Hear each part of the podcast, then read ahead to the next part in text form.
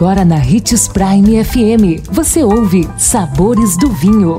Todas as notícias e informações para quem ama o mundo do vinho.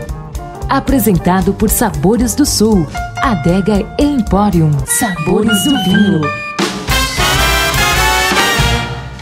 Olá, sou Marlon Menegatti, sommelier internacional da adega Sabores do Sul Granvino. Tenho certeza que você que gosta de cozinhar e degustar um bom vinho vai adorar a nossa série Regras de Ouro da Harmonização de Vinhos e Pratos.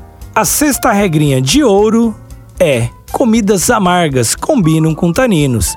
Comidas grelhadas ou feitas em brasa são excelentes parceiros para vinhos tânicos.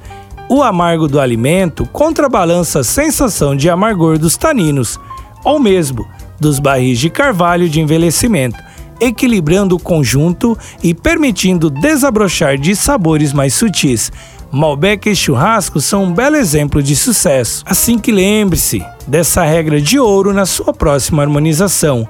Comidas amargas combinam com taninos ou vinhos mais tânicos. Gostou do nosso tema de hoje? Indique os sabores do vinho para seu amigo que quer aprender mais sobre esse universo. E se você gosta do mundo do vinho, siga nosso canal no YouTube, se chama Gran Vino Empório. Lembrando sempre de que para beber vinho você não precisa de uma ocasião especial mas apenas uma taça, um brinde, tchim-tchim.